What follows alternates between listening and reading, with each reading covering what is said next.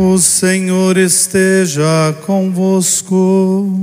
Ele está no meio de nós. Proclamação do Evangelho de Jesus Cristo segundo Lucas.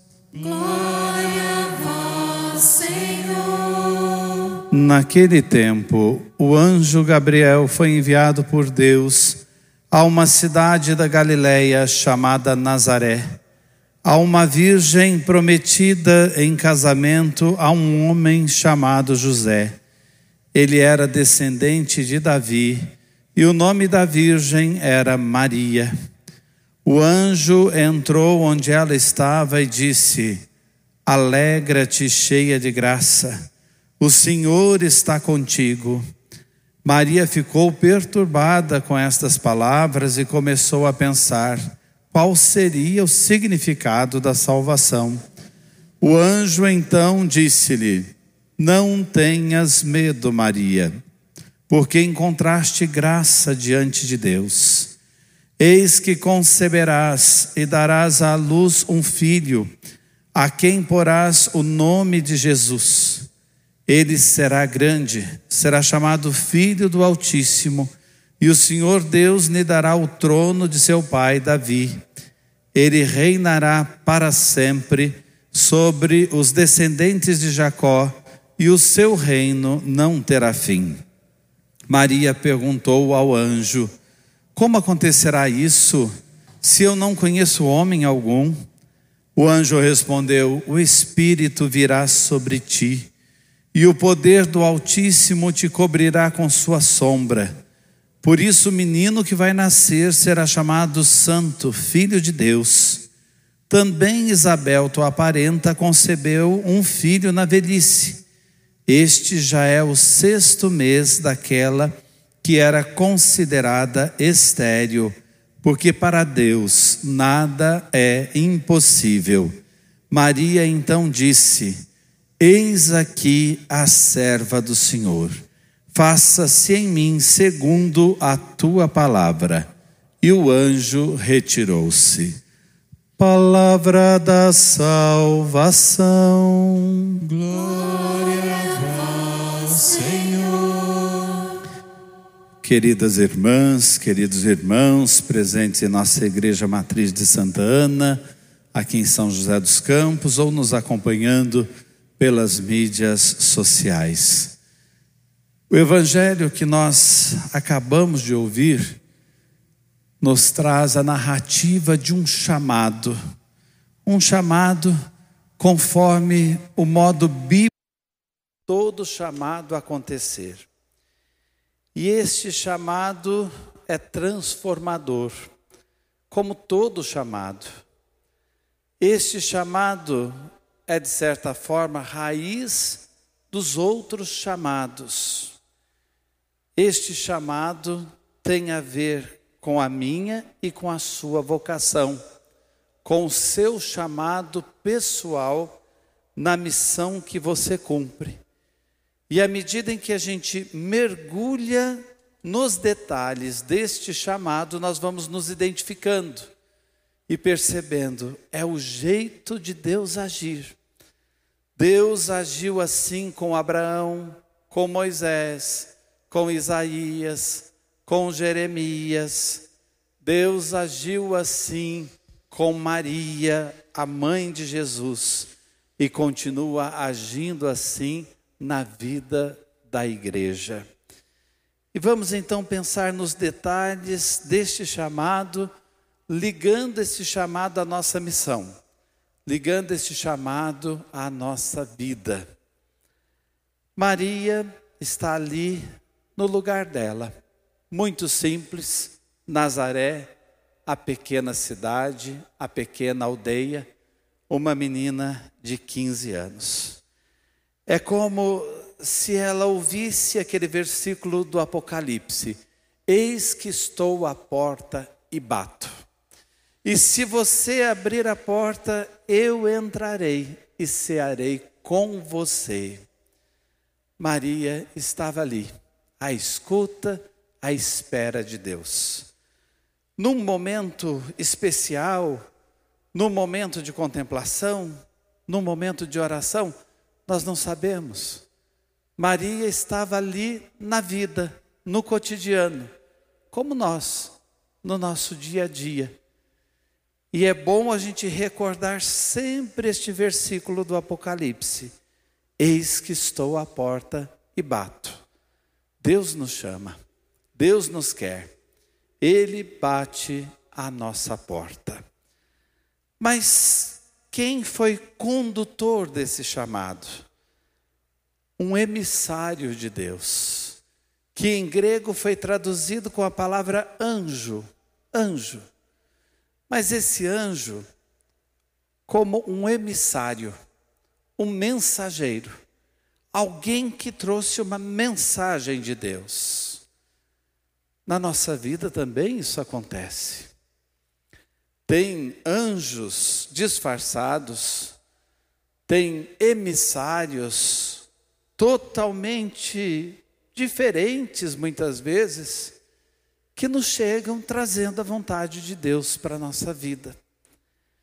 E esses anjos, esses emissários, eles podem estar em quem a gente menos imagina.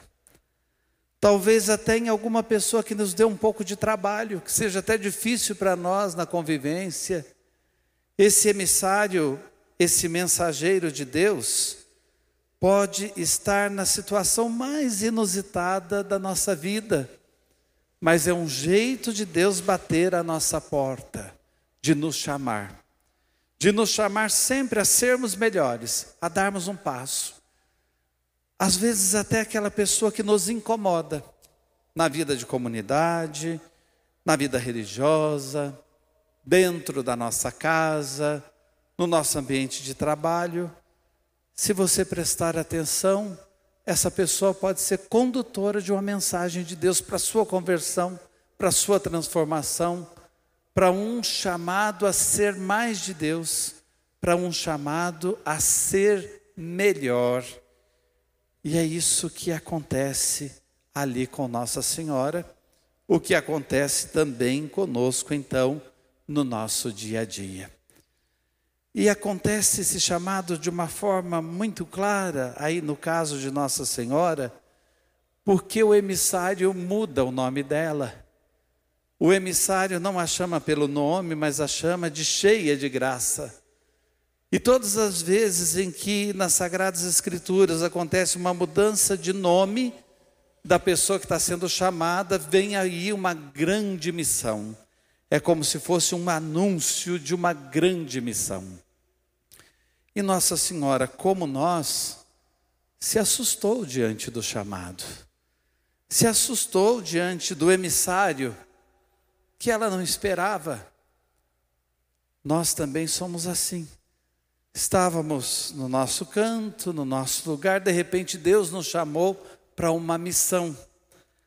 A primeira reação é aquela de Abraão, a primeira reação é aquela de Moisés: eu não vou dar conta, eu não vou conseguir. A primeira reação é aquela de Isaías: eu sou um homem de lábios impuros. Ou de Jeremias: eu não sei nem falar, sou apenas uma criança. Mas Deus insiste através dos seus emissários: eu quero você. Não tenha medo, não tenha medo porque eu vou dar condições para você cumprir a missão.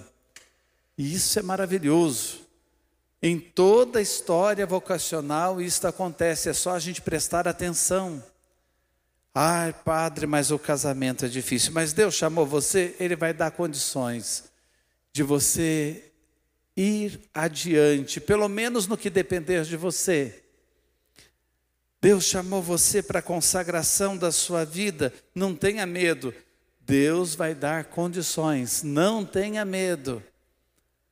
Como é que vai ser isso? Pergunta Nossa Senhora. Aliás, é a única pergunta dela. Ela não diz não, ela só pergunta como é que vai ser. Porque eu vou dizer sim. Como é que vai ser? E Deus diz: Olha, eu vou dar um sinal para você. Tem uma prima sua já anciã, que está grávida, porque para Deus nada é impossível. Então o que vai acontecer com você é dentro dos planos deste Deus para o qual nada é impossível.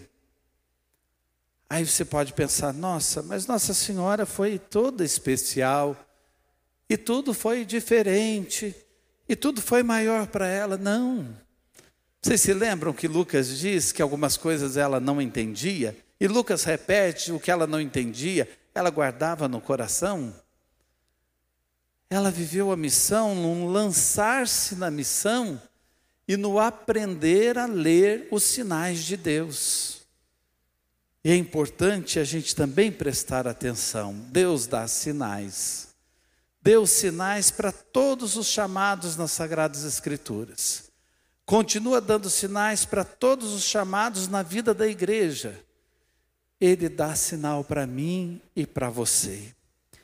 Padre, mas a missão de ser esposa, de ser marido, de ser mãe, de ser pai, de ser filho agora, de ter os pais idosos, não é fácil, mas ele chamou você. Então ele vai dar condições e ele vai dar sinais. Olha, os sinais ajudam a gente a perceber Deus está conosco. E ele vai realizar e ele vai fazer. Deus mudou você de lugar na sua história vocacional, você está onde você menos imaginava. É assim com Deus, é uma aventura. Diga sim. Você pode perguntar no máximo: como é que vai ser? Como é que a gente vai fazer? E aí vem a obra dele. Você vai lendo os sinais e ele envia o Espírito dele para conduzir você na missão. O que vai acontecer com você, Maria? é obra do Espírito Santo. Os padres da igreja e tantos nas homilias já disseram isso, não é novidade o que eu vou dizer. Houve um proto-pentecostes na vida de Maria, naquele instante. Houve um pré-pentecostes. Aconteceu o Pentecostes antes de acontecer para toda a igreja, depois da ressurreição de Cristo Ali se deu Pentecostes. E Maria ficou cheia do Espírito Santo. E é assim que a gente dá conta da missão. É assim que a gente faz a missão acontecer. Deus chama, eis que estou à porta e bato, eu abro a porta, ele entra na minha vida. Muitas vezes, então, o susto toma conta, mas ele nos acalma e diz: Olha, vai dar tudo certo, não tenha medo, nada é impossível para mim e Ele te dá a força do Espírito. Quer coisa melhor? E todos nós que temos fé vamos cumprir a nossa missão na força do Espírito. Um Pentecostes se dá em nós e nós geramos também Jesus através da nossa missão. Nós geramos também Jesus através do cumprimento das nossas tarefas diárias. Padre, mas de que jeito que eu gero Jesus? Lavando a roupa da sua família, crendo em Deus Pai. Cuidando da sua casa, sem desanimar. Cuidando dos enfermos nos hospitais, através da vida religiosa. Cuidando umas das outras na comunidade, no caso das irmãs. Tendo paciência com quem é mais difícil na vida das nossas comunidades como um todo, assumindo a missão de cuidar de quem mais dá trabalho para a gente, e não desanimando e não desistindo, dando o melhor de nós para o mundo. É assim que a gente vai gerando Jesus, e o Verbo se faz carne e vai habitando entre nós e acontecendo entre nós. Essa história da Virgem Maria é a minha história, é a sua história, é a história da igreja, é a história do casamento da humanidade com Deus, na força do Espírito Santo. E quando a gente começa a vocação com um sim, mesmo passando por sustos e pela admiração e na pergunta como é que vai ser, essa vocação só pode terminar com Magnificat porque em seguida desse evangelho, Nossa Senhora canta as glórias de Deus. Porque Deus fez grandes coisas na sua pequenez. Essa história só pode terminar assim. A gente diz um sim a Deus, segue adiante na força do Espírito E o fim da história é: a minha alma glorifica o Senhor, o meu espírito exulta em Deus, meu Salvador, porque Ele olhou para minha pequenez e contou comigo, e o poderoso fez em mim maravilhas, porque santo é o seu nome. Amém.